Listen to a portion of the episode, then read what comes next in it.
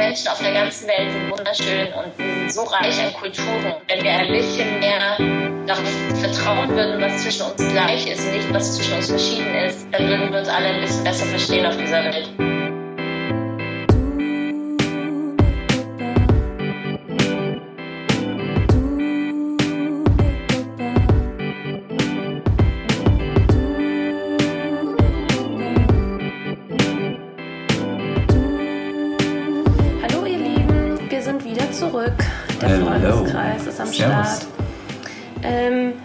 Witzigerweise haben wir diesmal eine andere Aufnahmesituation, weil äh, wir hier nur zu dritt sitzen und äh, ein Mitglied tatsächlich fehlt, das sich auf einem anderen Kontinent befindet. Mhm.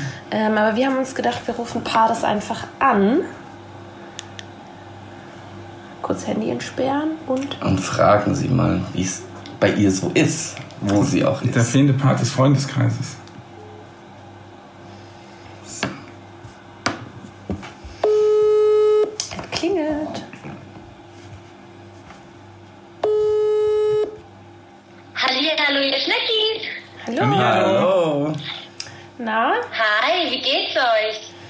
Danke. Und selber? Gut.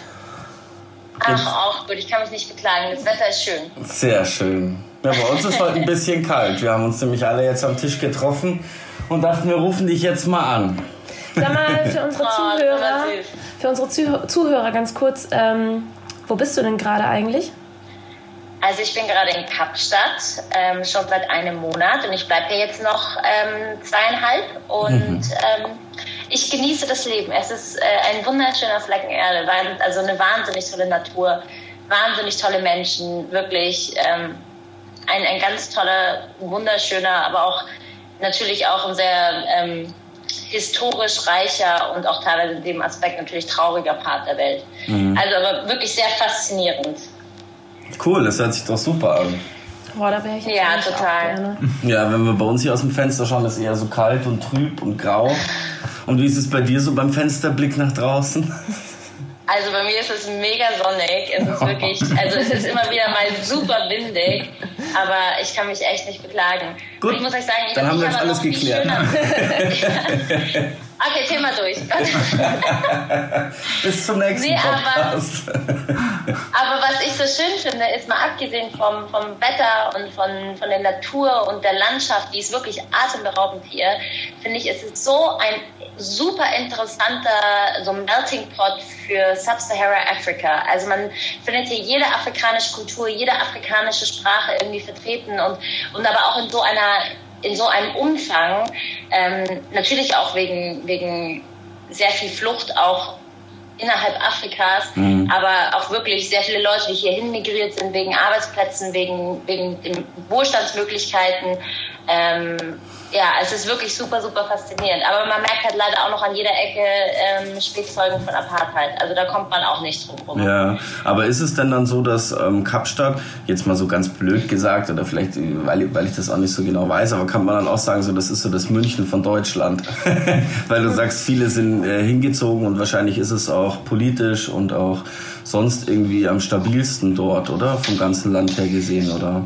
Oh, das weiß ich nicht, ob man das so verallgemeinern kann. Mhm. Also was, was man nicht vergessen kann, also Kapstadt hat ungefähr so 3,7 Millionen Einwohner, als ich glaube ich das letzte Mal geguckt habe. Und du musst halt bedenken, dass davon in der Region Kapstadt ähm, fast zweieinhalb Millionen Menschen schätzungsweise in Townships außerhalb der Stadt wohnen. Mhm. Also, weil du hattest ja irgendwie so in der Apartheidspolitik, hattest du ja so große Vertreibungswellen, wo gewisse, es gab vielleicht als ein bisschen Background, es gab halt so ein Group Areas Act, also da wurden, also in Apartheid hat man ja die Volksgruppen, also die, die, die Staatsbürger eingeteilt in drei ethnische Gruppen, also in ähm, Black, Colored und White.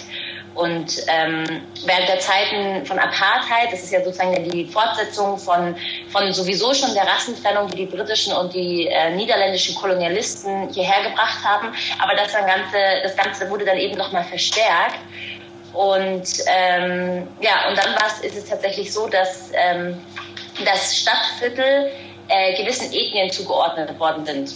Mhm. Also der, eigentlich der ganze Innenteil von Kapstadt wurde dann den White People zugeordnet. Und damit wurden aus ganzen, ganzen Regionen oder aus ganzen Bereichen der Stadt, die wurden einfach demoliert, Platz gemacht und die Leute wurden vertrieben. Und so sind ja auch diese ganzen großen Townships entstanden, die immer noch um Kapstadt rum sind und wo auch wirklich heute noch, wirklich jetzt, es sind jetzt 25 Jahre, seitdem Nelson Mandela 1994 an die Macht kam und, und das politische Amt übernommen hat und damit eigentlich so das, das endgültige Ende. Es gab mhm. immer wieder mal so Zwischenschritte politisch in den letzten, im letzten Jahrhundert, ähm, wo es schon einen Schritt in die richtige Richtung gab. Aber so das große Ende der Apartheidspolitik war eigentlich so wirklich 1994 mit, mit der, mit der, mit der Wahl von Nelson Mandela zum, ähm, ja, äh, zum Staatsoberhaupt. Und, ähm, und ja, und trotzdem, 25 Jahre später, hast, spürst du immer noch ganz krass, die, die Folgen von Apartheid, vor allem auch in der Verteilung von Armut, ganz krass. Gut, 25 Jahre sind ja, sind ja eigentlich auch nicht so lang. Also ja. Also ich ja, finde, das ist, ist irgendwie echt noch relativ nah, finde ich. Also, ist ja in den Köpfen der ähm, Generation. Äh, genau, drin, ne? genau. Es ist noch, in, es leben ja noch genügend Leute dort, sozusagen, die die Apartheid einfach hautnah mitbekommen haben. Ist ja auch klar, ja. dass die dann. Ähm, aber ähm, warst du schon mal jetzt in einem Township oder ist, ist es wirklich so gefährlich, dass du gar nicht, ähm, dass man einfach gar nicht ähm, hinfahren sollte? Oder gibt es da Unterschiede bei den Townships? Ähm, dass manche also, gefährlicher sind und andere weniger? Also große Unterschiede in der Gefährlichkeit sind mir jetzt nicht bekannt. Es ist grundsätzlich so, also du hast, ich glaube, das, ähm, das Größte hier um Kapstadt ist, glaube ich, Kai, Kailicha oder so heißt es, Gott, ich bin so schlecht mit Namen. Kailicha heißt es, glaube ich. Ähm, und das ist das Größte mit. Aber also Gefährlichkeit, du kannst, also ich alleine kann da nicht reinfahren. Ich, ich kann jetzt nicht reinfahren und sagen, ich schaue mir jetzt mal ein Township an. Ich muss auch sagen, es gibt ja auch diese Township-Touren, aber irgendwie, also mir stößt das so ein bisschen auf, da hinzufahren und mir das Leid von Menschen anzuschauen, irgendwie als wie als wäre es eine Touristenattraktion. Wie so eine Safari, wo du so durch die, die Wildnis ja. fährst und hier leben so die Armen, schauen Sie sich genau an, machen Sie ein Foto.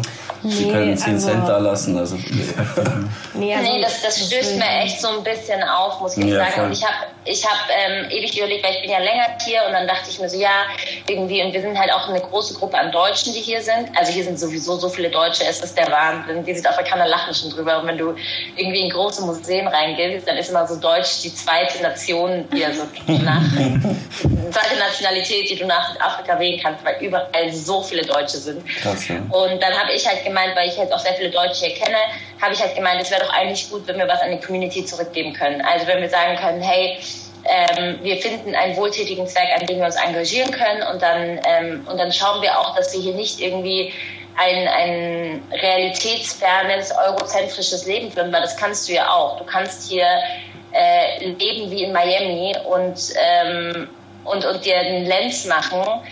Aber ehrlich gesagt finde ich das ein bisschen ja, ich finde das, also ich genieße das Leben hier auch, aber ich fände es, ich fände es fast ein wenig ignorant, die Augen davor zu verschließen, was es noch für Realitäten gibt hier. Ähm, und dann habe ich tatsächlich eine Frau kennengelernt, aber das ist, also ich komme auch gleich zu den Schwierigkeiten bei den Themen. Ich habe eine Frau kennengelernt, die ähm, mich einem Reverend vermitteln wollte, der hier in ähm, in Kailicha ein, ein, äh, ein, eine Orphanage, also ein Waisenhaus leitet.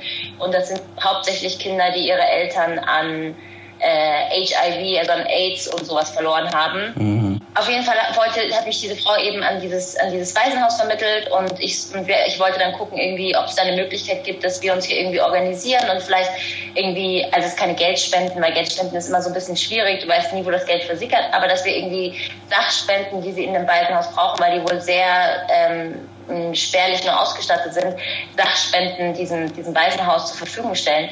Und das ist halt jetzt auch, also ich bin da jetzt seit drei Wochen dran und das ist auch immer ein riesiger Aufwand. Also jetzt ist es dann, man braucht einen Fahrer, der einen hinfährt, weil man kann nicht allein ins Township fahren. Dann musst du den bezahlen. Dann denken sich natürlich, und das ist leider auch ein kleines Problem, ähm, kommt dann plötzlich so ein, ja, da wird dann, also wir wissen inzwischen ungefähr, wie die Gaspreise hier sind. Wir wissen auch natürlich, der nimmt sich dann Zeit, der fährt uns, wir wollen ihn dafür auch entlohnen. Aber das primäre Ziel ist es ja, sozusagen den Kindern vor Ort zu helfen. Und dann bist du in einer Situation, wo, du dann, wo, wo die Person und natürlich auch selbstverständlich in irgendeiner Art und Weise, weil sie natürlich auch ähm, aus einer finanziell prekären Situation kommt und natürlich ihr Überleben sichern möchte. Aber dann hattest du die Situation, dass der Fahrer dann wirklich enorme Beträge für die Fahrt dahin verlangt. Mhm. Ähm, und dann ist man schon so ein bisschen aufgeschnitten, sitzt dann da und denkt sich so, okay, also alleine kann ich dahin nicht hingehen, ich brauche einen Fahrer. Und dann habe ich auch die, also ich, ich war da auch ehrlich gesagt das letzte Mal ein bisschen geschockiert. Das letzte Mal, als ich dann mit ähm, meinem Kontakt hier geredet habe, also mit der Dame, ähm, war es dann plötzlich so, ja, also sie würde uns gerne begleiten, also sie müsste uns begleiten. Zuerst hieß es, sie komme gar nicht mit. Wir würden uns einfach nur dort mit dem Priester treffen und dort mit ihm austauschen und gucken, was sie effektiv brauchen. Und dann plötzlich kam sie, ja, nee, sie müsste schon mitkommen. Ähm, also wir bräuchten sie nicht für unsere Sicherheit, aber sie müsste mitkommen und dafür müssten wir ihr dann einen Township Tour Fee zahlen. Also sozusagen bezahlen, dass sie uns quasi eine Township Tour gibt. Also jeder will was verdienen. Obwohl ja, und das ist obwohl ihr eigentlich ja sozusagen hingefahren, hingefahren wärt, um zu helfen, oder nicht? Und ja, nicht, um das, das irgendwie halt, anzuschauen. Aber schau mal, sie ist auch jemand, der selber in einem Township wohnt. Und natürlich, weißt du, wenn du in einer finanziell prekären Lage bist, dann schaust du auch, wie du dein Überleben und das Überleben deiner Kinder sicherst. Ja, ich, möchte mich in einer finanziell prekären Situation nicht auf ein erhabenes, also ich möchte mich jetzt in meiner jetzigen Situation nicht auf ein erhabenes Ross stellen und sagen, ich würde niemals versuchen, irgendwie was daran zu verdienen. Ja, Aber das Problem ist halt, alles, was wir irgendwie zwischendrin irgendwie raushauen müssen für Fahrten und sonst was und Begleitung und wie auch immer, das kommt halt alles nicht bei den Kindern an. Und das ist eigentlich nicht mhm. das, was ich möchte. Ich finde auch ähm, gar nicht, also ich finde das mit dem Geld gar nicht das Problem eigentlich, sondern eher, was mein Problem dabei wäre, ist, dass du, ähm, dass ich Schwierigkeiten hätte, den Menschen dann auch wirklich zu vertrauen, weil ja. wenn sie ähm, schon, blöd gesagt, bei so einer Fahrt oder so dann irgendwie doch mehr rausschlagen wollen, ähm, was, wie gesagt, darüber will ich gar nicht urteilen, ähm, aber alleine, dass sie sozusagen so ein bisschen ja, sich, sich dazu, also das so ein bisschen ausnutzen wollen, da hätte ich dann schon die Befürchtung, dass dann, wenn man dann dort ist, in dem Township, dass dann irgendwie noch was passiert. Und da müssen wir noch hin und dann sozusagen, also man, man ist ja komplett abhängig von den Personen dann dort und man muss denen ja auch komplett vertrauen, dann einfach, da hätte, da hätte ich einfach Probleme damit, ähm, wenn das sozusagen bei so einer Fahrt schon so, ähm, ja, irgendwie ja, schwierig bist, ist. Du bist dann halt auch schon ziemlich ausgeliefert vor Ort. Genau, also, das meine das ich. Das ist ja das Problem, es fahren ja großteils nicht mal die Ubers in die, in die ähm, Townships rein. Das heißt, du sitzt dann da. Deswegen brauchst du ja einen Fahrer. Du könntest ja auch nicht einen Uber bestellen und dann kam ich mal ins Township. Ja was ja eigentlich so das sicherste Verkehrsmittel hier ist, dass du eben dich auf Uber verlässt, weil das sind die, also man sollte hier niemals ein Taxi verwenden. Ähm, aber man soll, wenn wir bei U-Bahn, die werden halt getrackt und die, die, Fahrer müssen wohl eine Sicherheitsprüfung ablegen und müssen auch ein äh, Führungszeugnis und dergleichen vorlegen, was natürlich dann auch ein großer Sicherheitsfaktor ist am Ende. Du, ja, nee, sag ähm, Sag mal, ich habe ich hab jetzt irgendwie erlebt, dass ich immer, wenn ich Leuten erzähle, dass du in Südafrika bist, dass die erstmal so ein bisschen schauen und sagen so, hey, wie ist eigentlich die Sicherheitslage, so kann man sich da eigentlich frei bewegen und so. Kannst du uns vielleicht mal darüber und auch den Hörern so ein bisschen was erzählen? Wie ist es eigentlich für dich? Ähm, ja, von der Sicherheitssituation her. Und ähm, fühlst, du dich, fühlst du dich sicher, wenn du dich frei bewegst? Und ja, und auch als Frau einfach. Auch als ja. Frau, genau, auch abends und so? Also, also ich muss euch sagen, ich fühle mich im Großen und Ganzen sehr sicher. Man muss aber auch sagen, dass ich natürlich ähm, im Stadtzentrum wohne und ähm, wenn ich abends ausgehe, also es gibt, es gibt, es gibt tatsächlich hier auch Township Partys, die sind ziemlich cool in Rams und so draußen. Äh, die sind, und die sind aber auch, also wenn man auf eine Township Party geht, dann ist man unter der Schirmherrschaft eines der Gangsterbosse und deswegen passiert einem What? nichts. Und immer, ja, es ist, es ist eine super geile Party, wirklich. Und die verdienen da wirklich super viel Geld damit. Er macht da echt, er gibt den Leuten vor Ort Arbeit damit. Aber der Grund, warum keiner seiner Gäste irgendwie ausgeraubt wird oder dergleichen, liegt einfach daran, weil er die sozusagen der Schirmherr darüber ist und kein, jeder weiß, dass man sich mit ihm nicht anlegen sollte in der mhm. Und das ist halt in Ranch draußen. Aber grundsätzlich gehe ich ja hauptsächlich in der Stadt weg, wenn ich ausgehe oder, oder in so Künstlerviertel irgendwie raus nach Woodstock oder Observatory und das sind keine Lagen, also keine Orte, wo du sagen würdest, das ist jetzt super gefährlich. Also du hast natürlich, schau, ich wohne jetzt, ich wohne im, ich wohne im CBD, also im Central Business District, ich wohne direkt am BOCAP dran. Ähm, das sind, es ist hier nirgendwo so, dass du sagst, ich kann nachts spazieren gehen. Also sagen wir mal ehrlich, du kannst hier nachts nicht spazieren gehen. Tagsüber mache ich alles äh, zu Fuß, ich fahre auch überall, ich fahre Bus, ich fahre... Achso, das geht schon, also du kannst dich am Tag schon einfach... Äh sozusagen frei bewegen oder auch als Tourist und so ja, muss man irgendwie keine Angst haben. Okay. Natürlich, die Leute wohnen hier ja auch. Also die mhm. Leute wohnen ja hier. Also natürlich, du kannst dich komplett frei bewegen. Ähm, du solltest halt nicht, es gibt so, es gibt so, so ja, so Township-Busse, das sind so kleine Minibusse, in die solltest du niemals einsteigen. Aber dann gibt es zum Beispiel so My City Buses, das sind, ist wirklich ziemlich cool. Da kannst du dir so eine, holst du dir so eine Chipkarte, die kannst du aufladen und kannst dann immer einsteigen. Du weißt genau, wo die Busse hingehen, die sind super sicher. Ähm, cool. Und die sind auch super günstig. Also es ist echt ein günstiges Fortbewegungsmittel.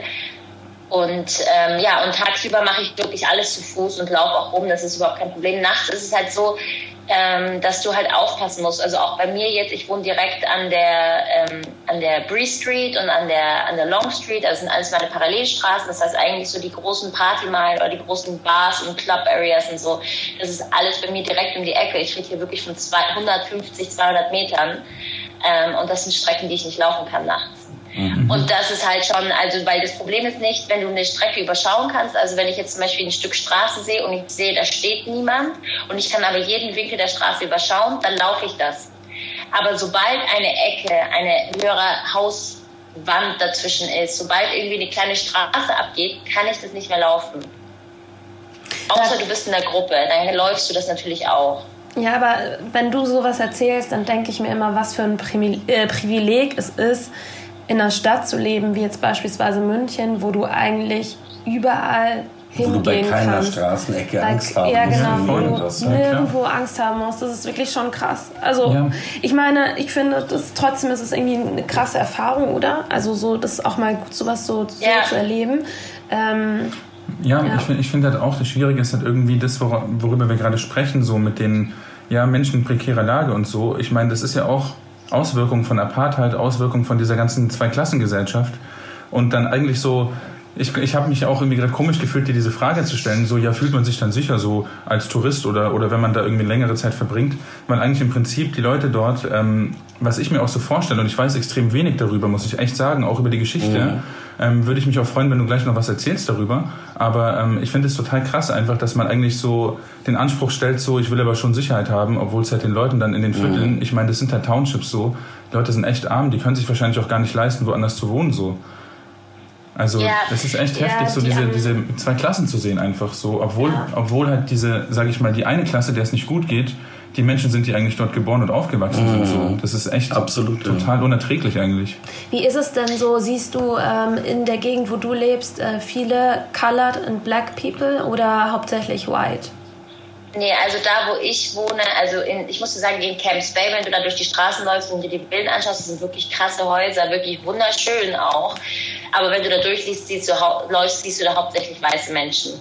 Und wenn ich wohne im CBD, also im Central Business District, mitten in der Stadt, auch am Bo-Cup dran, da hast du natürlich so die Kap Malai, das sind ja ähm, die Nachfahren von asiatischen, also man muss sagen, die, ähm, ich glaube, die Dutch East Asian Company oder so hieß die, die hat ja, ähm, hatte ja keine schwarzen Sklaven, sondern die haben sich asiatischer Sklaven bedient oder Sklaven aus der Region so Madagaskar, Mosambik und dergleichen. Also eigentlich alles, was so, was sie am Indischen Ozean dran abforsten konnten, haben sie sich als Sklaven geholt.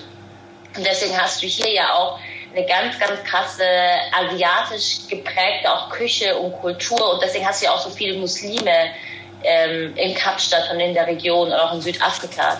Es gibt ja hier wirklich eine ganz, ganz große muslimische Community und Kapstadt alleine hat innerhalb in einer, in einer wirklich in einem ziemlich kleinen Gebiet zehn Moscheen stehen. Krass. Ähm, ich, ich sehe sogar, mhm. ja, ich sehe sogar zwei davon, wenn ich aus meinem, aus meinem, von meinem Balkon runterschaue und ich höre auch jeden Morgen den Muizin rufen. Ach Wahnsinn. Wobei, mh, wobei als jemand, so der ja, wobei als jemand, der, der natürlich auch einen muslimischen Hintergrund hat, ist das für mich ja immer total beruhigend, sowas zu hören. Ich finde das dann irgendwie total schön. Und ich weiß aber, meine Vorgängerinnen haben sich die ganze Zeit bei mir darüber beschwert. So, ja, und dann dieser Muizin und der macht dich jeden Morgen wach. Und ich dachte mir dann so, oh, das ist so beruhigend. So aber Bokab, wo du, wo du gerade gesagt hast, es grenzt sozusagen an, ist das dann das muslimische Viertel, oder? Ja, also Bokab ist äh, das muslimische Viertel. Man muss dazu wissen, dass ähm, also die Muslime waren ja eigentlich so die Hauptsklavengruppe und Bokab bedeutet so viel wie über dem Kap, ähm, weil das so ein bisschen Richtung Signal Hill hochgeht. Also, also wir haben ja so ein paar Bergketten hier. Wir haben ja den ähm, ähm, den, den Lion's Head, wir haben Devil's Peak und wir haben den Table Mountain hier. Das sind diese drei großen Berge, die sozusagen Kapstadt so ein bisschen einschließen, auch so die drei. Und dann hast du natürlich noch die zwölf Apostel, aber die gehen so, die gehen eher so Richtung Camps Bay hinten raus und ziehen sich so ein bisschen Richtung Süden. Aber so die drei Spitzen, die du so aus dem, aus dem Stadtzentrum von Kapstadt sehen kannst, sind eigentlich so die drei. Und dann hast du ähm, und, und, Kap, und Burgkap liegt halt sozusagen angrenzend an den Signal Hill und geht auch so ein bisschen den Hang hoch. Mhm. Und Burgkap heißt also über dem Kap und in also im, im, im, im Niederländischen oder auch im, ich glaube, das ist dann fast schon wieder Afrikaans, ähm, hieß es auch Slumsburg, also Islamviertel. Und es ist echt nicht besonders groß. Also heute leben da auch nur noch 6.000 äh, 6 Menschen und sind aber trotzdem noch 90 Prozent Muslime. Mhm. Man muss aber sagen, dass äh, Bokap richtig krass gegen eine Gentrifizierung gerade ankämpft. Also wenn man jetzt auch durch Bokap läuft, man muss sagen, Bokap ist aber auch kein besonders sicheres Viertel, vor allem auch nachts. Und ähm, es gibt auch tagsüber ein paar Ecken, die, wo man ein bisschen einfach nur ein Auge haben sollte, aber sonst sieht man auch auf den Hauptstraßen, sieht man natürlich wahnsinnig viele Touristen, weil das ja natürlich bekannt ist, ja eigentlich so eines der bekanntesten, bekanntesten Touristen, Touristenattraktion, eine der bekanntesten Touristenattraktionen in Kapstadt. Das sind ja diese ganzen bunten kleinen Häuser, die nebeneinander stehen, die man mhm. auch von den ganzen Fotos kennt. Mhm. Ähm, ja, aber es ist wirklich, und der Grund, was ich super, super interessant fand, was ich nicht wusste vorher, ist, dass, äh, das hat, ich habe eine, Tour gemacht dadurch. Ich habe mir, das, man kann, wenn man an den Green Market Square geht, also mitten in der Stadt, kann man so ältere Locals fragen, ob sie einem eine Tour geben. Und dann gibt man, also die sind kostenlos und man gibt denen dann am Ende aber einen Tipp. Was dann natürlich an der Bezahlung auch wieder gleich kommt.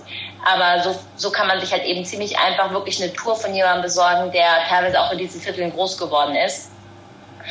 Und da war ich tatsächlich mit, einem, mit einer Frau unterwegs, die mir dann auch davon erzählt hat, wie das geschehen ist. Also diese Häuser wurden früher ähm, von größeren, ja, von größeren äh, Sklavenhaltern, das hört sich jetzt irgendwie falsch an, aber von, von, von größeren Slaven, ja, man, also es hört sich, Sklaverei ist ja grundsätzlich, hört sich immer falsch an, aber wurde, äh, Ja, ich weiß nicht, wie ich das in, in ja. also wie ich das in irgendeiner Art und Weise gut ausdrücken soll. Aber auf jeden Fall wurde, wurden diese Häuser ja errichtet, sozusagen als Haus für die Slaven. Und das also in, auch in, in diesem in diesem, in dieser ein, also im Group Area Act, von dem ich euch vorhin schon erzählt habe, wo dann gewisse Teile den Weißen zugeordnet worden sind, wurde das Viertel den Muslimen zugeordnet. Also sozusagen auch so einer Mischung auf, aus Colored People zugeordnet, äh, die jetzt nicht in die Kategorie Schwarz und auch nicht in die Kategorie Weiß fallen.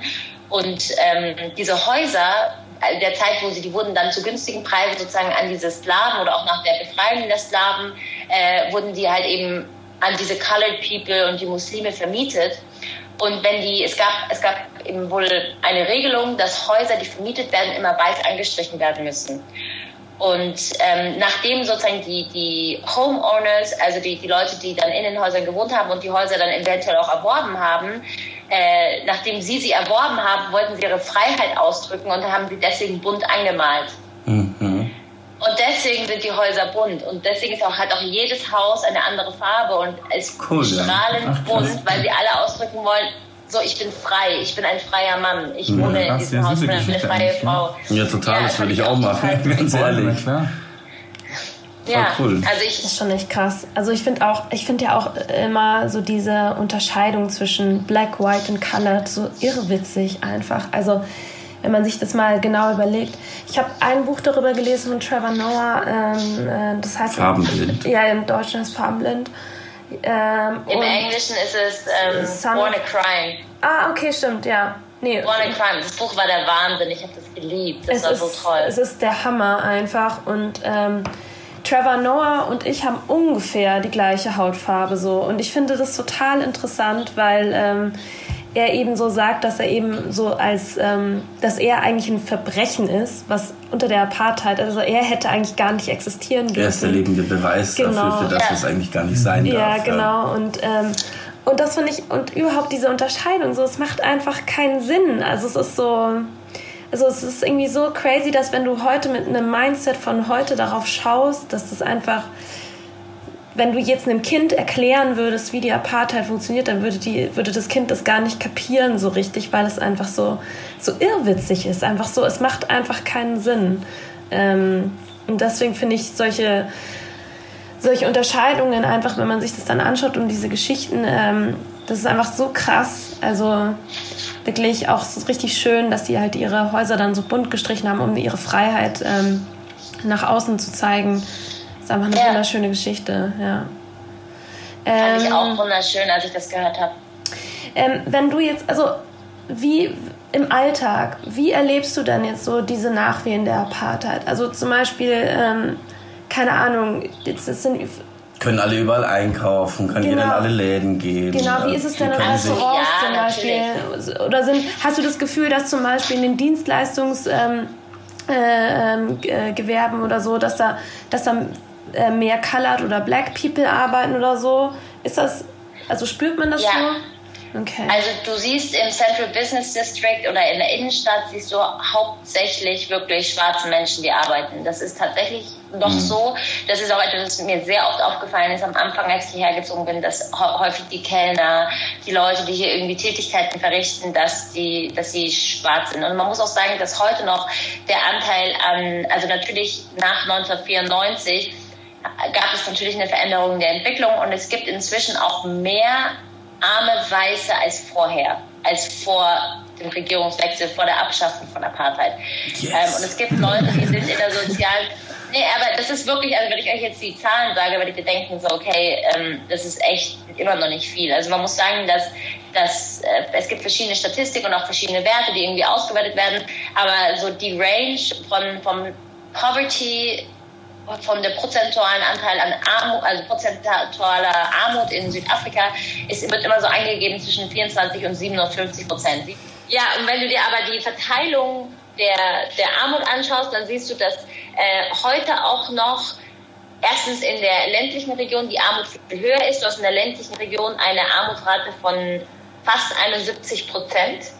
Und du hast unter, auch in, in insgesamt, wenn du es dir gesamt südafrikanisch anschaust, sowohl ländlich als auch städtisch, hast du bei äh, Menschen mit afrikanischer Herkunft, also schwarz, der schwarzen Bevölkerung, hast du eine Armutsrate von 60,7 Prozent, während bei White, also bei, bei weißen Südafrikanern, die Armutsrate bei einem Prozent liegt. Mm. Okay, krass, das ist natürlich ein Riesenunterschied. Und das, es ist ein krasser Unterschied, wo man halt auch krass sieht, dass Apartheid halt immer noch nicht überwunden ist hier. Ich ja, das ist halt, ich denke auch, dass es einfach Zeit braucht, bis es aus den Köpfen verschwindet und auch aus dieser äh, Normalität, die dort halt jahrelang leider oder jahrzehntelang leider geherrscht hat. Und das dauert einfach seine Zeit noch. Absolut. Und es ist bestimmt auch schwierig, sich dann eben, wenn man sich in so einer Position befindet, also wenn man dort jemand ist, der im Township lebt oder irgendwie mit diesen ja, mit, also mit der ganzen Situation so konfrontiert wurde in Jahren, dass sich da einfach aufzubäumen und irgendwie was Neues draus zu machen, weil ich denke, dass die gesellschaftlichen Hürden eben ähm, sehr viel auch gleichbleibend sind danach noch. Also dass sie sich gar nicht so geändert haben. Und ich glaube auch, dass, also das siehst du ja auch in den USA, den, den Schwarzen wurde einfach jahrelang, ähm, jahrzehntelang so viel weggenommen mhm. immer. Die, die, die waren ja gar nicht in der Lage, sich so eine, ein, ein finanzielles ähm, Polster und Reichtum und Vermögen aufzubauen oder geschweige denn Eigentum irgendwie ähm, für sich zu schaffen, äh, wogegen die Weißen halt jahrzehntelang genau das gemacht haben. Diese Diskrepanz ist so groß, dass du im Endeffekt ähm, Jahrzehnte noch brauchen wirst, um das auszugleichen. Also vielleicht lässt sich auch... Wenn sich es überhaupt genau, ausgleichen genau, lässt, weil in diesen Jahrzehnten erwirtschaften ja diese Leute, die schon mehr haben, wieder mehr. Das ist ja auch genau. schwierig. Und ja. ich meine, Geld vermehrt sich nun mal über Zeit. Also Zeit ist ein wahnsinnig großer Faktor, wenn man sich Vermögensentwicklung anschaut. Und... Ähm, da, da, das überhaupt mal aufzuholen, glaube ich, das wird das, also ja, ja das wird Jahrzehnte wie, brauchen. Wie Padis auch gemeint hat, das war ja 94, als der Nelson Mandela an die Macht kam. Ähm, da habe ich, da war ich sechs Jahre alt. Oh. Also als ich auf die Welt kam, gab es das alles noch. Es gab oh. noch die Apartheid und es gab noch diese ganze, ja einfach äh, eine Unterscheidung nach Hautfarben, was einfach für mich unvorstellbar ist in der Gesellschaft, in der wir jetzt leben. So, also zumindest für die meisten. Ähm, jetzt gerade ist ja wieder so eine Zeit, wo hoffentlich diese, diese Ansätze gleich wieder ähm, im Keim erstickt werden. Aber ähm, es gibt ja die Leute, die noch so denken, weil es einfach noch wirklich nicht lange her ist. Also mhm. es ist echt heftig. Ich finde halt, dass die ähm, diese, dieses Thema gar nicht, ähm, also ich weiß nicht, habt ihr das in der Schule mal durchgenommen, Apartheid? Also ich, muss, ich muss auch sagen, als Partys vorher angefangen hat, äh, von der Geschichte zu erzählen, deswegen habe ich da auch so gesagt, vielleicht erzählst du noch mal ein bisschen mehr mhm. darüber, weil ich muss echt sagen, da bin ich hoffentlich nicht der Einzige, aber ich kenne mich in Afrika sehr, sehr schlecht aus, weil Was? in der Schule wurde sowas überhaupt nicht behandelt. Nein, das stimmt. Ja? Das ist bei mir auch nicht so gewesen. Also ich kann mich auch nicht zurückerinnern, ja. dass ich das irgendwann beim Unterricht irgendwo durchgenommen hätte oder dass mal irgendwie näher besprochen wurde als vielleicht in kurzen Stichpunkten oder. Mhm. Also als ich irgendwie so 14 war, gab es so ein Musical über Nelson Mandela und ähm, da habe ich mitges mitgespielt. Und ähm, deswegen hab ich, haben wir das sozusagen ähm, miteinander beschäftigt, also uns damit beschäftigt. Aber so grundsätzlich habe ich das damals nicht so ganz verstanden einfach. Also es war für mich damals nicht, also man hat natürlich verstanden, dieses Thema Ungerechtigkeit überhaupt mal so, das, das klar, aber so diese ganzen, ja, diese ganzen, sagen wir mal, ähm, verrückten Regeln, die das Apartheidsregime dort ähm, ähm, ja, mit sich bringt. Ja. Mit sich gebracht hat. Ja, to also total äh, verrückt irgendwo und total, ähm, ja, äh, natürlich genial auf der einen Seite, wenn man sich überlegt, wie man so ein System, so ein totalitäres System irgendwie äh, implementiert, dann sind diese Regeln natürlich irgendwo schon schlau gemacht worden und so, aber total crazy eigentlich. Und ähm, das habe ich damals gar nicht verstanden. Und erst ähm, jetzt später, wo ich dann auch irgendwie über Trevor Noah äh, an das Buch und so gekommen bin, habe ich mich mehr damit auseinandergesetzt, aber ich finde, das ist zum Beispiel ein Thema, das sollte man eigentlich in der Schule behandeln. Und es wird ja. fast gar nicht, also ja, Kinder haben dafür überhaupt kein Bewusstsein, obwohl Afrika einfach so ein großer Kontinent ist und so lernt man darüber fast gar nichts, finde ich. Mhm. Und ich glaube auch, dass Afrika in Zukunft ein wahnsinnig wichtiger Kontinent werden wird. Du hast hier Staaten, wo du ein wahnsinniges Wirtschaftswachstum hast. Ich glaube, eine der schnellsten wachsenden, äh, am schnellsten wachsenden ähm, ja, Economies ist äh, die von Botswana tatsächlich. Und Botswana war bis vor kurzem noch eines der ärmsten Länder der Welt und ist jetzt eines der reichsten Länder ähm, äh, das, Afrikas. Also aber hat das nicht Kontinent. mit diesem Abbau zu tun von diesen Stoffen, die sie für die Handys auch brauchen und so, wo ja, ja das Land einfach hat, ausgebeutet hat, wird? Das hat was mit Mining zu tun natürlich, also mit Abbau von Rohstoffen, aber auch sehr viel Tourismus, vor allem so Safari-Tourismus mhm. ist ganz, ganz groß in Botswana. Und man muss halt wissen, dass Botswana ist eines der am, also am äh, spärlichsten besiedelten Regionen der Welt. Also das Land hat, ist riesig. Es ist riesig. Ich weiß nicht, ob ihr Botswana auf der Karte schon mal angeschaut habt. Das ist ja so ein Binnenstaat neben Namibia und überhalb von Südafrika und hat aber nur 2,3 Millionen Einwohner. Krass. Und ist aber, es ist wirklich, eine, ist, ist glaube ich, jetzt eine der allerschnell, am allerschnellsten wachsenden ähm, Wirtschaftsnationen und eines der reichsten Länder Afrikas und aber auch leider irgendwie immer wieder eines der stärksten betroffenen Länder von HIV-Infektionen.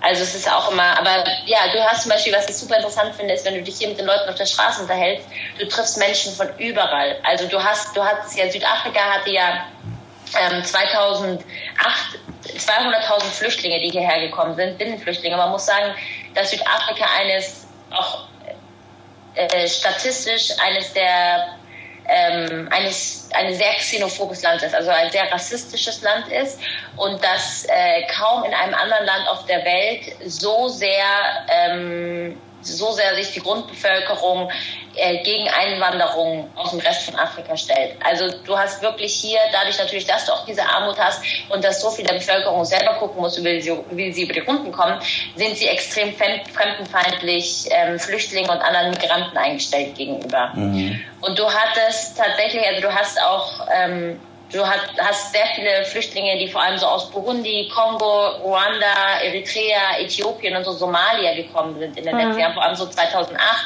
2009. Und man muss halt wissen, 2008 kamen 200.000 Flüchtlinge nach Südafrika und damit viermal so viel wie 2007. Und diese, und, und du hast sehr viele Leute, die natürlich erstmal im Norden von Südafrika angekommen sind. Dort sind sehr große Flüchtlingsgruppierungen in, äh, in Johannesburg. Und jetzt, wenn du jetzt zum Beispiel in Kapstadt an den Green Market Square gehst, also mitten in der Stadt an diesem Markt, da findest du ganze, da findet man ganze Lager von Flüchtlingen, die da sind. Die sind alle inzwischen Binnenflüchtlinge, die aus Johannesburg nach Kapstadt geflohen sind. Die überall, also die wohnen da wirklich in so Pappzeltlagern, die sie sich selber gebaut haben, direkt neben allen Touristenattraktionen. Das heißt, die Touristen laufen einfach jeden Tag vorbei und sind da schon ein bisschen auch gleichgültig, muss ich sagen. Also es schockiert einen teilweise auch ein bisschen. Ähm, und du siehst halt, also die Leute sind halt Binnenflüchtlinge, die dann aus Johannesburg nach Kapstadt geflohen sind, weil sie äh, xenophoben Angriffen in Johannesburg ausgesetzt waren. Krass. Aber das und auch sagen, dass die Mittel von den Vereinten Nationen irgendwie nicht bei ihnen ankommen und sich abgehängt fühlen von der Welt. Mhm. Ja, aber was, du, was ich halt von allem, was du jetzt erzählst, ähm, was ich so mitnehme, ist einfach, dass äh, Südafrika und jetzt Kapstadt ähm, auch natürlich, ähm, dass das halt wirklich eine, eine Region der Gegensätze ist. Einfach, dass so, also wenn du jetzt erzählst, dass da Touristen neben Flüchtlingslagern irgendwie spazieren gehen und irgendwie die sich, ähm, keine Ahnung, am Markt ähm, Streetfood reinziehen und dann sitzt da jemand, der irgendwie nicht mal, also der halt nicht mal sein Existenzminimum sozusagen stellen kann. Das ist halt irgendwie schon krass. Ja, also, das ist leider die Realität hier. Also das ist so, ähm, auch weil du vorhin auch gefragt hast wegen Apartheid. Es ist, äh, weil natürlich in CBD arbeiten hauptsächlich weiße Leute, aber wenn du dann zum Beispiel auf einen dieser coolen Food Markets gehst, die hier mehrmals die Woche sind, hast ja überall und die sind wunderschön, verstehe mich nicht falsch. Ich möchte und ich genieße den auch gerne mal, so einen wunderschönen Food Market. Aber ich gehe da jedes Mal rein und es stößt mir auf, dass du halt einfach so 99 Prozent weiße Menschen siehst. Obwohl wir einfach auf dem afrikanischen Kontinent sind, aber es sind halt auch also jetzt zum Beispiel der Old Biscuit Mill Market in Woodstock draußen. Er ist wunderschön, wunderschöner Markt. Äh, du gehst da drüber, da gibt es Handwerker, die ihre Sachen ausstellen. Aber die Personen, die da sind, sind wirklich zu 99 Prozent weiß. Die, die dort einkaufen, meinst du jetzt, oder? Also die, die dort ja, konsumieren. Ja, da, das sind Food Markets. Also du gehst da hin und da hast du dann so Leute, die sozusagen sagen, du hast dann einen indischen Koch, der macht dir dann sein irgendein indisches Curry und dann hast du und dann hast du halt so einen Stand neben dem nächsten, wo du richtig schön essen kannst, Wein trinken kannst. Äh, mittwochsabends oder freitags auch immer den Oranjesicht Market. Der ist auch an der Waterfront, der ist auch wunderschön, mhm. aber du siehst hauptsächlich ein weißes Publikum. Was natürlich in einer Stadt, also auch in einem Land, wo einfach so viel der Bevölkerung schwarz ist, du hast ja wirklich nur irgendwie 20 Prozent sind ja, glaube ich, nur weiß etwa, ähm, und der Großteil ist schwarz, aber dass du dann dahin gehst und, da, und der Teil der Gesellschaft fehlt einfach, das ist schon, das ist schon echt immer überraschend. Und es zeigt immer auch irgendwie, dass es doch noch irgendwo nicht eine Trennung im Sinne von, sie dürfen da nicht hingehen, aber natürlich auch, also ich habe mich mit einer Frau unterhalten, ähm, die gehört selber dem Stamm der Sosa an und die hat auch gesagt, das Problem ist, dass, also das natürlich jetzt auch aus der anderen Sicht, aus der afrikanischen Sicht, ähm, hat sie gemeint, dass in unseren Köpfen ist auch noch nicht angekommen zu 100 Prozent, dass wir uns da wohlfühlen können. Ja, und aber es ist doch natürlich auch das ist doch auch so eine ja. Trennung der Möglichkeiten, oder irgendwie, weil ähm, natürlich ähm, haben die ähm, Schwarzen, sage ich jetzt mal, die Möglichkeit dahin zu gehen, aber das, was dort angeboten wird von der Verhältnismäßigkeit, ist ja jetzt nichts, was, was äh, sich dann so jemand wahrscheinlich normal auch gönnen kann. Ja. Also darum geht's ja. ja. schon und deswegen also, ist ja diese, diese Zweiklassengesellschaft oder halt dieses krass Konträre wahrscheinlich, dass sich da so oft widerspiegelt, weil es gibt halt dort Leute, also so wie ich es jetzt verstanden habe von dem, was du sagst, die halt einfach ähm, da gesellschaftlich sehr gut angekommen sind, was halt zu, natürlich zu 99 Prozent die Weißen sind, sage ich jetzt mal, äh, geschichtlich bedingt aber dass denen dann natürlich auch ein Angebot äh, gemacht werden muss oder es irgendwie ähm, Aktivitäten und solche Dinge für die geben muss, die ja für den Rest der Gesellschaft dort, also für die Einheimischen oder die Leute, die dort wirklich auch aufgewachsen sind und leben, ja gar nicht äh, möglich sind, sie zu nutzen, weil sie ja einfach auch nicht in solchen, was weiß ich, in solchen Verhältnissen finanziell leben und sich so, mhm. Sozial irgendwie so ein Leben überhaupt auch leisten können. Und deswegen auch, ja. ist das ja immer so eine, so eine, so eine finanzielle natürliche Ausgrenzung, die dann ja auch noch mit stattfindet. Das würde mich auch total irritieren, weil ich mir so denke, hey, äh, ist ein Food Market für alle, ich sehe hier nur Weiße, irgendwie ist das ja, das, das, Programm, was hier gefahren wird, kann ja nicht gezielt sein, auch auf die normale Bevölkerung, die dort lebt. Jetzt so Aber quasi. ich könnte mir auch vorstellen, dass es zum Beispiel bestimmt auch so ist, dass du bist weiß, du hast vielleicht, keine Ahnung, deine Eltern haben die Apartheid vielleicht mitbekommen, du bist jetzt die nächste Generation, du hast wahrscheinlich Eigentum und so und plötzlich ziehen Schwarze in dein Viertel, ja oder Colored People. Ich könnte mir halt auch vorstellen, dass es ähm, auch, ähm, weil die wurde ja über Jahre beigebracht, dass wahrscheinlich schwarze Menschen gefährlich sind ähm, oder dass, die, dass, dass es einen Werteunterschied zwischen dir und Colored und Black People gibt. Ähm, und ich glaube, dass es auch schwer ist für weiße Menschen einfach zu sagen, ähm, nee, es ist ganz normal, dass hier auch Schwarze am Strand liegen. Es ist ganz normal, dass Color People auch hier Eigentum besitzen. Ja, aber was also, für eine also Anmaßung ist das? Ich meine, ich lebe jetzt nicht in Deutschland irgendwie, also jetzt mal, selbst das ist eine Anmaßung für mich. Also es ist auch ein blöder ja. Vergleich. Nein, nein, ich meine, so. ich meine damit nicht, dass ich das gut heiße, sondern ich meine einfach nur, ich könnte jetzt, wenn man sich in diese Perspektive dieser Menschen versetzt, mhm. kann ich mir gut vorstellen, dass das eben von beiden Seiten ähm, schwierig ist, ähm, Veränderung zuzulassen. Ähm, und ich, wir sagen ja auch immer, ja, man muss tolerant, tolerant sein, aber Toleranz bedeutet ja auch, was halte ich aus? Also was, ähm, mit, mit, was kann ich zulassen? Mhm. Ähm, irgendwo würde ich es zulassen, dass jemand ähm, direkt neben mir wohnt, äh, der ähm, einer anderen Ethnie angehört ähm, und den ich äh, lange Zeit als gefährlich eingestuft habe, komme ich damit klar. Und ich denke, die meisten Leute würden dann sagen so, ja, also die Leute in den Townships, die können gerne mehr Geld haben und so und ich würde mich freuen, wenn die Jobs haben, aber so direkt neben mir wohnen, hm, weiß ich nicht, ob ich das so cool fände. So, ja. so könnte ich mir das gut vorstellen. Absolut, aber ohne das auch zu politisch zu weit aufzureißen. Aber was Ähnliches haben wir in Deutschland auch. Natürlich. Das ist ja genau, also im Endeffekt ist genau das Gleiche. Alle heulen gerade rum und haben Angst, dass ihnen was weggenommen wird und der Ausländer soll nicht neben mir wohnen und was weiß ich was. Aber wie dieses Land erst zu dem geworden ist, was es jetzt ist, wie es wieder aufgebaut wurde und diese ganzen Thematiken, die heute wieder vergessen werden, ähm, das ist halt auch erschreckend, wenn man das so sieht. Und da ist ja auch keine lange Zeit dazwischen vergangen. Und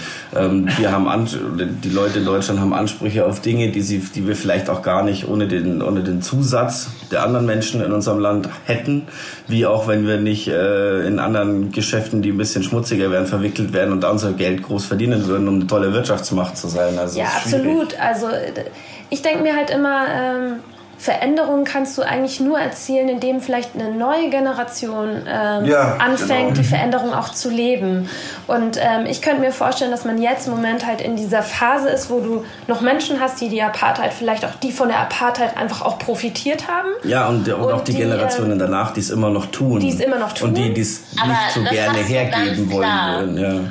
Ähm, ich denke zum Beispiel auch, was halt super schwierig ist, ist halt, dass die, die halt betroffen sind von der Party oder betroffen waren, also die Farbigen jetzt, ähm, die werden ja damit konfrontiert mit diesen ja, privileged Leuten eigentlich. Voll, den ganzen die, Tag. Also wir haben, jetzt, wir haben jetzt sozusagen über die Perspektive geredet, so wenn du als Weißer, ähm, du musst dich ja sozusagen öffnen und sagen, hey, ich gebe etwas von mir oder von dem, was irgendwie meine Familie oder so ja hatte, irgendwie mehr oder weniger auf. Das, was ja auch ein falscher Gedanke ist, wie gesagt, nicht mhm. gut zu heißen.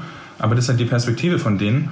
Und die andere Perspektive ist natürlich auch, ähm, die Leute, die mit dieser Ungerechtigkeit so ultra krass konfrontiert waren und immer noch sind, ähm, die müssen natürlich auch irgendwo so ihr Herz öffnen und sagen so, okay, die Leute, die jetzt hier wohnen und die... Ähm, die meinen es auch anders als die davor, die hier genau, gewohnt haben. Also das, so, ist halt, ja. das ist halt, da müssen beide Seiten irgendwie so, was heißt aufeinander zugehen, also von den, von den äh, Weißen oder von den Einwanderern oder von den ehemaligen, weiß ich nicht, wie man das nennt, äh, wie man das nennen soll, ähm, ist es natürlich auch super, super schwierig. Also ich glaube, das ist so eine Situation, wo, wo beide Seiten irgendwie so ja, einfach aufeinander zugehen müssen, also auch politisch und so weiter. Aber ja. das wirst du niemals haben, bis du nicht diese Ungleichheit ausgleichst, die mhm. hier ist. Wenn du zum Beispiel in die Vororte von Kapstadt fährst, so nach mhm. Constantia oder Nordhöck von mir aus, das sind ähm, Gebiete, in die du fährst und du hast das Gefühl, du bist einfach, ähm, ja, du fährst durch die Hamptons durch. Da siehst du dann einen Wine Estate neben dem nächsten Wine Estate und ein riesiges Haus neben dem nächsten riesigen Haus, mhm. hinter riesigen Mauern und äh, Wächtern, die vor der Türe stehen.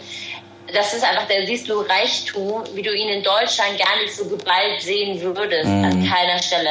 Und du wirst nicht, also man kann nicht, also ich, ich, ich persönlich finde jetzt nicht, dass man dass man, also man, ich, das ist halt, es ist eine schwierige Frage. Also ich, ich glaube, dass man politisch strikte Maßnahmen vornehmen muss, wie es auch, also es gibt jetzt diese fiskalische Umschichtung, die man hier versucht. Es gibt eine sehr große Investition in, in Public Health, äh, Housing, ähm, ja, in solche Sachen, Schooling und so für, für Menschen aus den Townships oder aus finanziell benachteiligten Stellungen. Aber dann gleichzeitig ist auch zeigen die Statistiken, dass nur das nicht genug bringt. Also man muss tatsächlich irgendwie aktive Maßnahmen vornehmen, um, um auch die Aufstiegschancen zu erhöhen. Und es gibt jetzt zum Beispiel jetzt auch ein Gesetz, äh, ich weiß leider nicht, wie das genau heißt, aber es gibt jetzt auf jeden Fall hier ein Gesetz, was auf dem Arbeitsmarkt regelt, dass wenn sich eine Person of Color, also eine, eine South African Person of Color, also Black, ähm, um einen Job bewirbt und, und eine weiße Person sich um einen Job bewirbt und beide Personen dieselben Qualifikationen aufweisen, dann muss die schwarze Person eingestellt werden.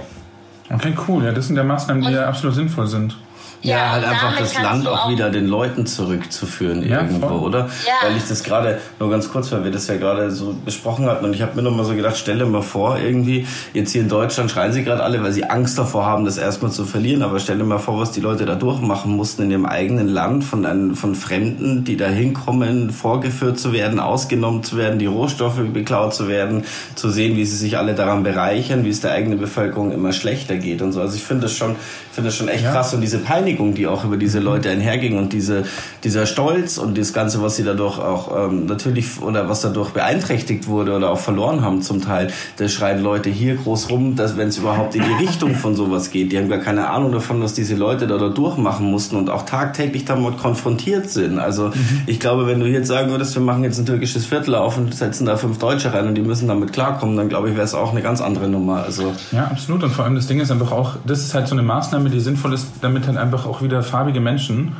viel mehr auch wieder in diesen, in allen gesellschaftlichen Strukturen irgendwie viel mehr ja. auch wieder repräsentiert werden, weil zum Beispiel das Verhältnis, also dass 80 Prozent der Bevölkerung farbig ist und 20 Prozent weiß, aber dann trotzdem die Weißen eigentlich so überall ähm, vertreten sind und, und die, die nicht so.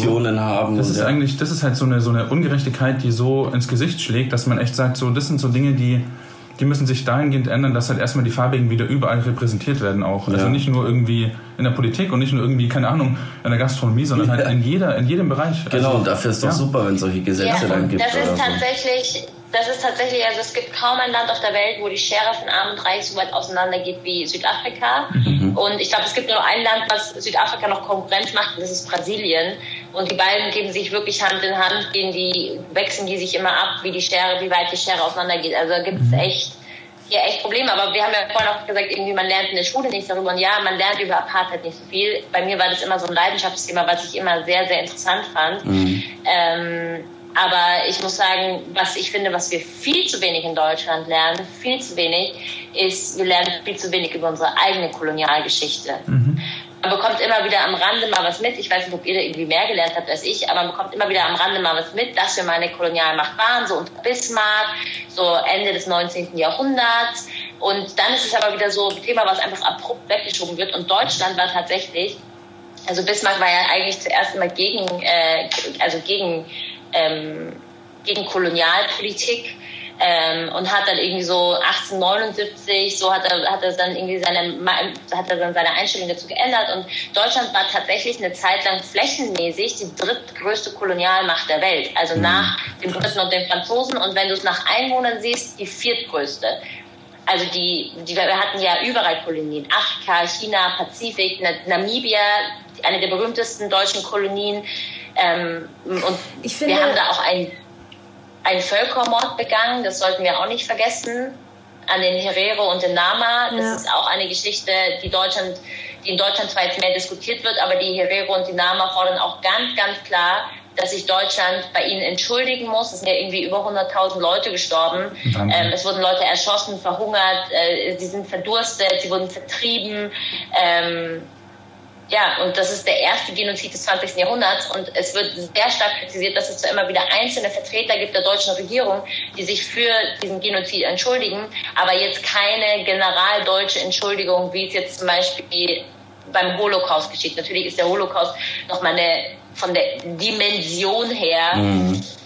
da haben wir uns selber nochmal getoppt. Aber ähm, man kann aber man haben, wir haben auch hier extreme Gräueltaten angerichtet und das sollten wir uns auch vor Augen führen. Ich finde, dass die, ähm, also man lernt in der Schule schon, finde ich, dass, dass wir eine Kolonialmacht gewesen sind. Aber was ich viel interessanter fände, was, finde ich, man den Jugendlichen auch vermitteln sollte, sind diese, ähm, diese Konsequenzen daraus, die eben heutzutage noch spürbar sind.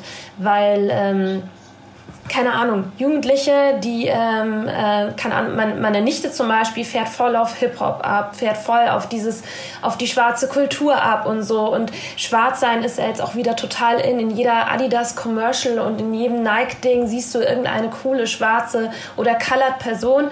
Und ich finde, dass den Leuten halt klar gemacht werden muss, ähm, auf welchem Rücken das, ähm, also sehr viele Verbrechen eben von ganzen Staaten geschehen sind. Und das sind eben oftmals colored Colored äh, äh, People gewesen.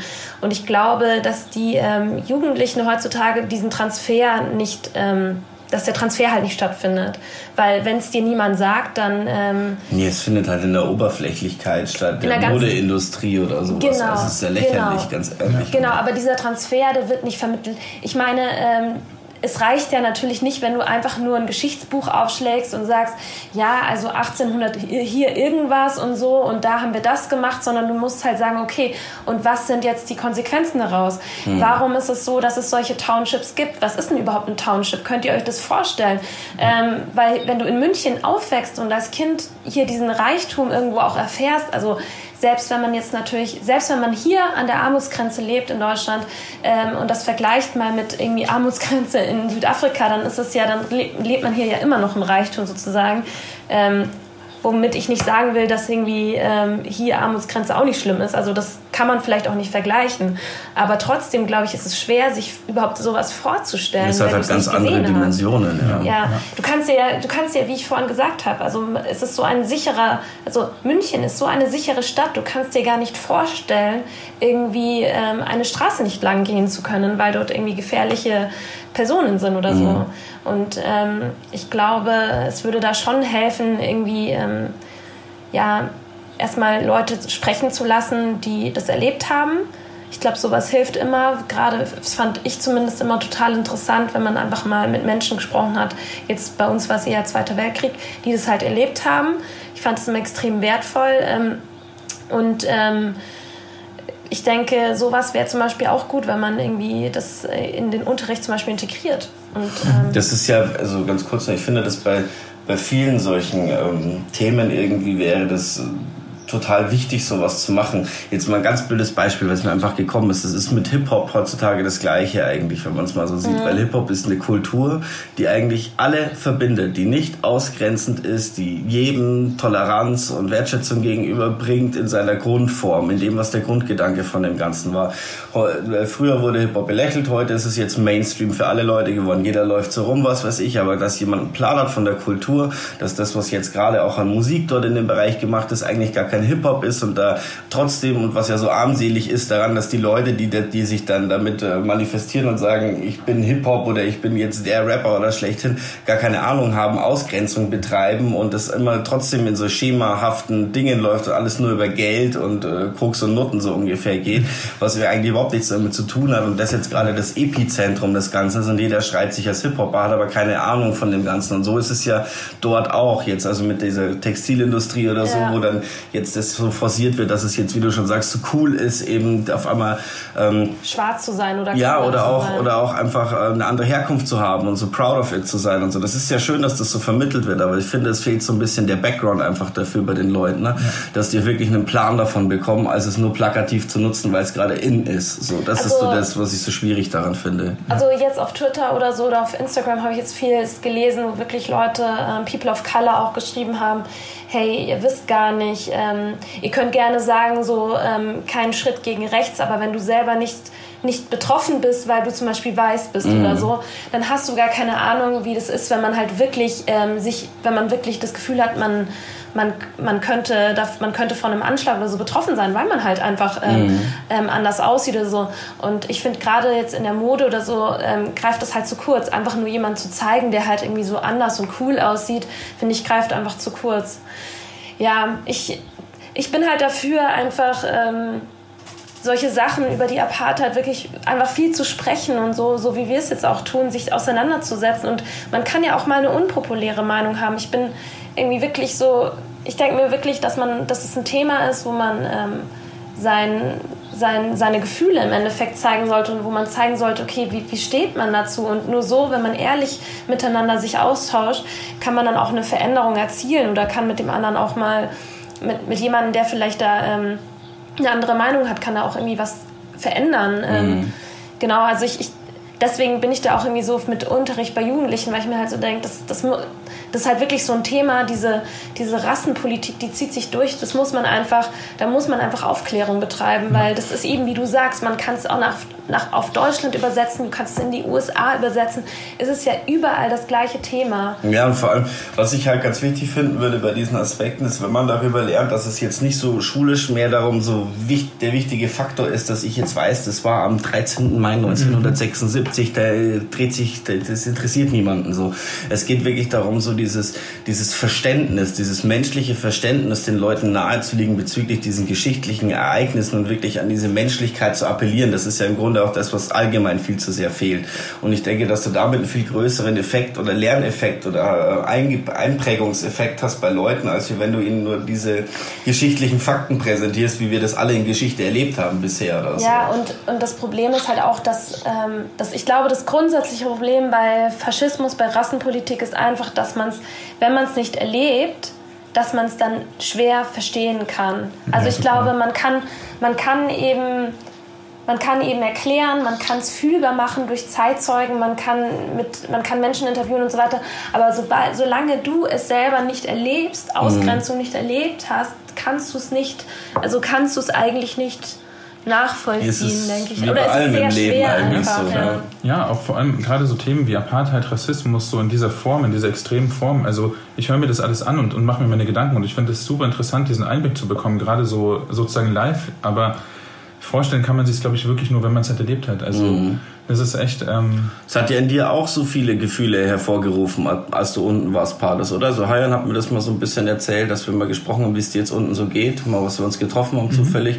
Hast du, hat er halt eben auch gemeint, dass du da jetzt... Ähm, ganz viele Eindrücke auf dich einprasseln und du auch erstmal schauen musst, das zu sortieren irgendwie und auch für dich einen Weg finden musst, damit umzugehen. Deswegen fand ich das jetzt auch voll interessant im Gespräch, wie du halt so von dem Ganzen einfach erzählst, deiner Wahrnehmung her. Ja, finde ich auch. Weil du bist ja, ja, immer so ein sehr ähm, politisch engagierter und interessierter Mensch, der auch ähm, so, ein, so ein Ungerechtigkeitsempfinden immer hat und diese Dinge ja nicht so stehen lassen kann eigentlich oder halt für sich nicht so stehen lassen kann. Ja. ja.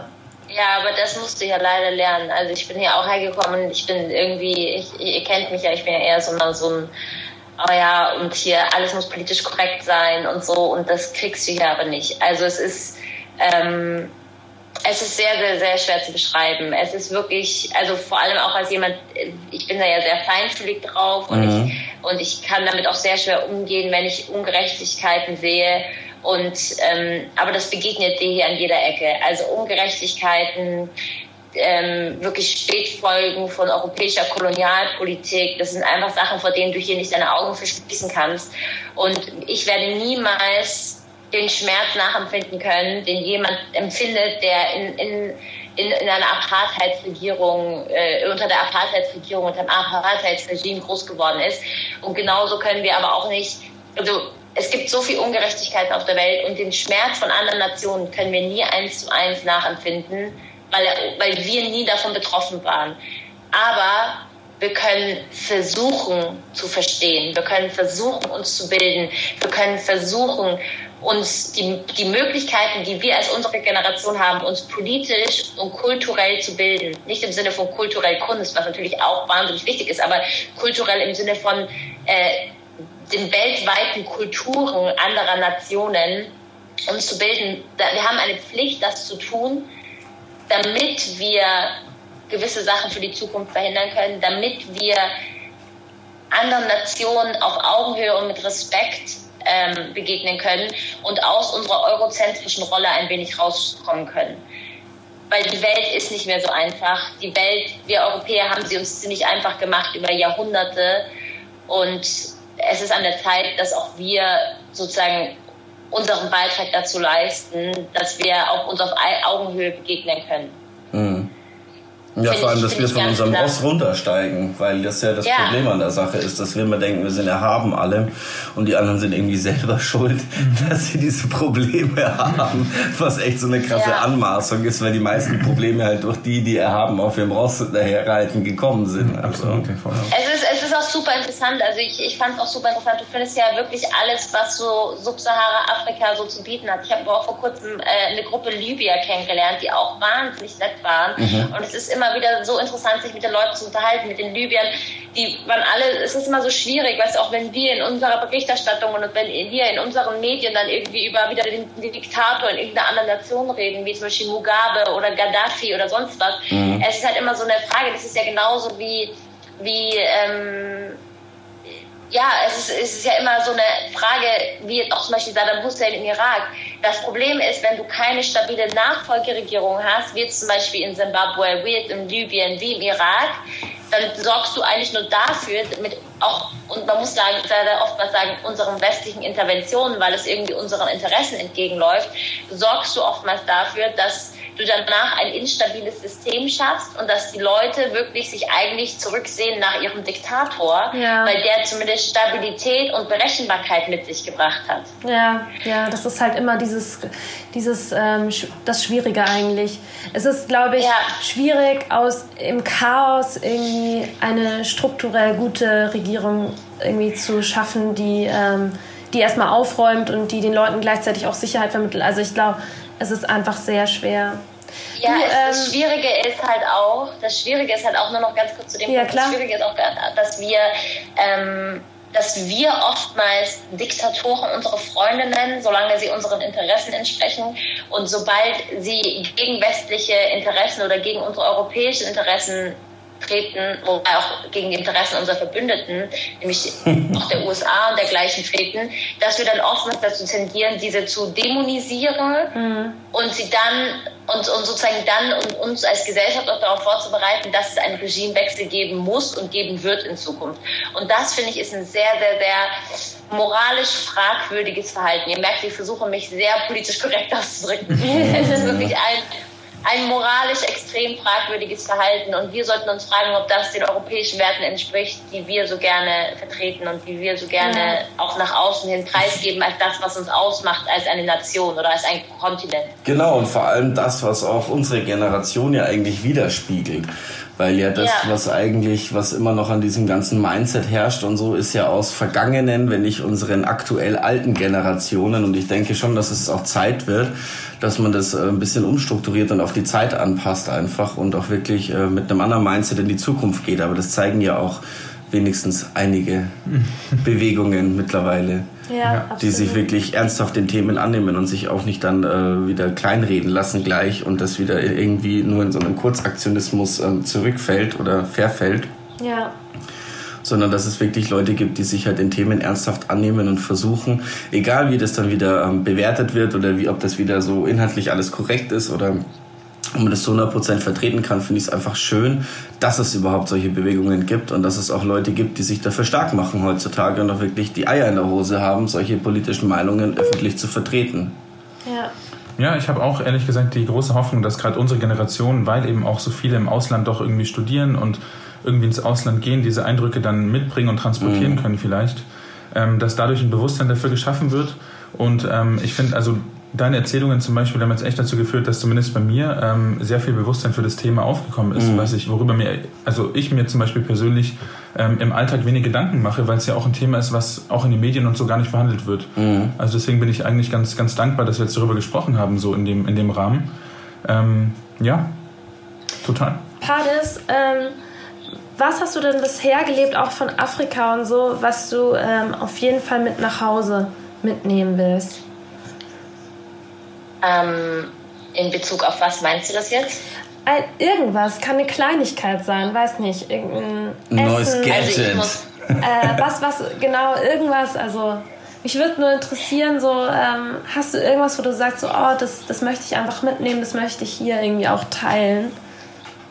Also ich muss sagen, ich habe jetzt nichts ähm, bisher entdeckt. Also ihr kennt mich ja, ich bin ja so kulturell interessiert, dass ich ähm, mit sehr vielen Sachen schon in Kontakt gekommen bin in meinem Leben. Und ich war zum Beispiel gestern sehr, sehr gut äthiopisch essen, aber das war ich auch, in, war ich auch schon öfters bei Äthiopiern in Deutschland. Mhm. Ähm, also nicht äthiopischen Restaurants, sondern bei äthiopischen Familien. Und ähm, oder ich war, oder man, man hat auch diese ganz, ganz krasse Kap-Malai-Kultur hier, die wirklich auch so, du bekommst hier wahnsinnig gute, also diese Kap-Malai-Kultur hat auch eine ganz tolle Küche, die ist äh, eine ganz tolle Mischung aus asiatischen Einflüssen, so auch machen ganz indische Einflüsse, dann auch sehr viele afrikanische Einflüsse, sehr viele niederländische Einflüsse mhm. als die einzig größte Kolonialmacht. Und das sind schon super interessante Sachen, die so irgendwie in Verbindung kommen. Aber was ich glaube ich, hauptsächlich mitnehme, ist eine unglaubliche Liebe für diesen Kontinent. Ich finde, Afrika ist ein wahnsinnig interessanter, ein wahnsinnig vielfältiger Kontinent. Ob du jetzt im Norden anfängst mit eher der arabischen Kultur oder der Berberkultur, die du in vielen der arabischen, nörd nördlich äh, afrikanischen Staaten vorfindest, ähm, oder ob du jetzt sagst Subsahara-Afrika. Es ist wirklich, also ich hatte schon immer ein paar meiner Lieblingsautoren waren schon immer afrikanischer, äh, waren schon immer afrikanische Autoren. Ähm, aber ich, ich finde jetzt so mit der Mischung an Menschen, die ich hier kennenlernen durfte, und ich durfte schon wahnsinnig viele Menschen kennenlernen, es war einfach jedes Mal faszinierend. Ich habe Menschen aus Malawi, äh, Nigeria, Namibia, ähm, Zimbabwe, Mosambik, äh, Südafrikaner, ähm, Somalia, wirklich so eine ganz tolle und interessante Mischung an Menschen. Und die Kulturen und die Sprachen sind so vielseitig und so so unglaublich beeindruckend, dass es mir einfach eine riesige Freude ist, mich mit jedem von ihnen auszutauschen und einfach auch, ähm, ja, einfach auch zu, also ich versuche auch einfach zu verstehen, wo sie herkommen, wie sie groß geworden sind, was für sie wichtig ist. Und am Ende, finde ich, bröckelt alles immer wieder aufs selbe hinaus. Wir sind alles Menschen, wir haben alle dieselben Bedürfnisse, wir wollen im Endeffekt alle dasselbe vom Leben und wir sind alle uns viel ähnlicher, als wir verschieden sind. Und das war wirklich aber auch eine Erfahrung, die habe ich am aller, allerersten Tag gemacht, als ich hier angekommen bin. Und es war ja mein erstes Mal in Kapstadt. Und ähm, jeder, der nach Kapstadt geflogen ist, der kennt das Bild. Man kommt über, man, man ist im Landeanflug und neben dem Flughafen ist gleich ein riesiges Township. Also man sieht äh, von der von der Rollbahn aus sieht man die ersten Blechhütten. Und ich muss sagen, ich habe das gesehen und du siehst dieses Meer an Blechhütten und und und bist einfach schockiert. Also ich, für mich war das ähm, so eine immanente Konfrontation mit der Armut war für mich in dem Moment einfach extrem schockierend. Und ähm, ja, und du kommst an und ich habe dann Uber bestellt und bin in die Stadt reingefahren mit meinem Uberfahrer, mit dem habe ich mich ewig unterhalten. Das war ein äh, Colored South African und der war, hatte eine Slavengeschichte natürlich, ähm, also als, äh, weil er muslimischer Abstammung ist. Und wir haben uns ewig lang unterhalten und er hat eine Sache gesagt, weil ich habe ihn dann auch politisch gefragt, wie die Regierung ist, weil es gibt ja hier auch so ein bisschen politische Unruhen. Der ehemalige Präsident wurde jetzt, gegen wurde jetzt ein Haftbefehl erlassen wegen Korruption und dergleichen. Also das Land ist auch immer wieder im Umschwung und immer wieder in Brüchen. Und dann habe ich ihn auch gefragt, ich so, hey, wo, wo sind für dich, erzähle mir, wo für dich ähm, Apartheid heute noch aktiv in deinem Privatleben äh, Auswirkungen zeigt. Und wir sind in dem Moment an einem Township vorbeigefahren. Und er hat mit der linken Hand, es war links von uns, er hat mit der linken Hand auf das Township gezeigt und er so, this is the remaining face of apartheid in our country. We, we still haven't recovered from it.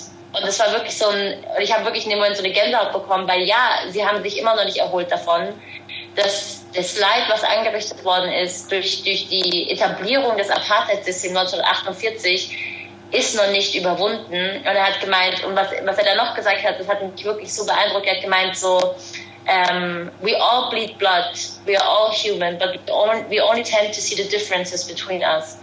Und das mhm. fand ich so wunderschön und das, das ist so das, was ich mitnehme. Also wenn ich eine Sache mitnehme, dann Menschen sind wunderschön, Menschen auf der ganzen Welt sind wunderschön und wir sind so reich an Kulturen und so reich an Sprachen und, und Eindrücken. Und wenn wir einander einfach ein bisschen mehr die Hand reichen würden und ein bisschen mehr darauf vertrauen würden, was zwischen uns gleich ist und nicht, was zwischen uns verschieden ist, dann würden wir uns alle ein bisschen besser verstehen auf dieser Welt. Na, das ist doch was. Wow. richtig ja. schön, ja. Nee, voll. Ja, ähm, finde ich auch richtig schön. Ja, vielen Dank, Pates, für diesen Einblick. Ähm, für den ersten Einblick. Ja, für den ersten Einblick. ähm, Das ist echt. Wir können gerne jeden Monat eine Südafrika-Session machen. Mindestens, hallo. Ich fand es mega interessant, auch mal so ja. schöne Einblicke von dir zu, also was heißt schön, aber halt so interessante und auch ähm, ja, inspirierende Einblicke zu bekommen, einfach wie für dich die Zeit dort unten ist. Es ist ähm, belebend für einen selbst auch das so zu hören. Und ich habe auch letztens ein Buch gelesen, ähm, das kam ich dann vielleicht das nächste Mal drauf, aber das hat mich auch sehr fasziniert über den Kontinent. Da würde ich auch gerne mit dir noch quatschen, aber da wird genug Zeit noch bleiben. Okay. Sehr gut. Dann ich, Schlecki, ich spreche jetzt auf und mache mir einen schönen Tag in Kapstadt, weil das Wetter ist toll. Yay! vielleicht gehe ich, vielleicht gehe ich an den Strand. Vielleicht gehe ich mit einem Buch an den Strand und genieße ein bisschen den Tag. Ich hoffe, ihr erfriert mir nicht darüber. Na, wir gehen in Winterjacken an die Isar und haben auch eine schöne Zeit. Ja, genau. Der Hayan hält bestimmt mal die Füße ins Wasser, der alte Kaltduscher. okay. Ich liebe euch, ihr Herzis. Wir dich auch. Sonntag. Dann bis dann. Pass auf dich auf und viel Spaß. Tschüss. Servus. Danke, ciao. Tschüss.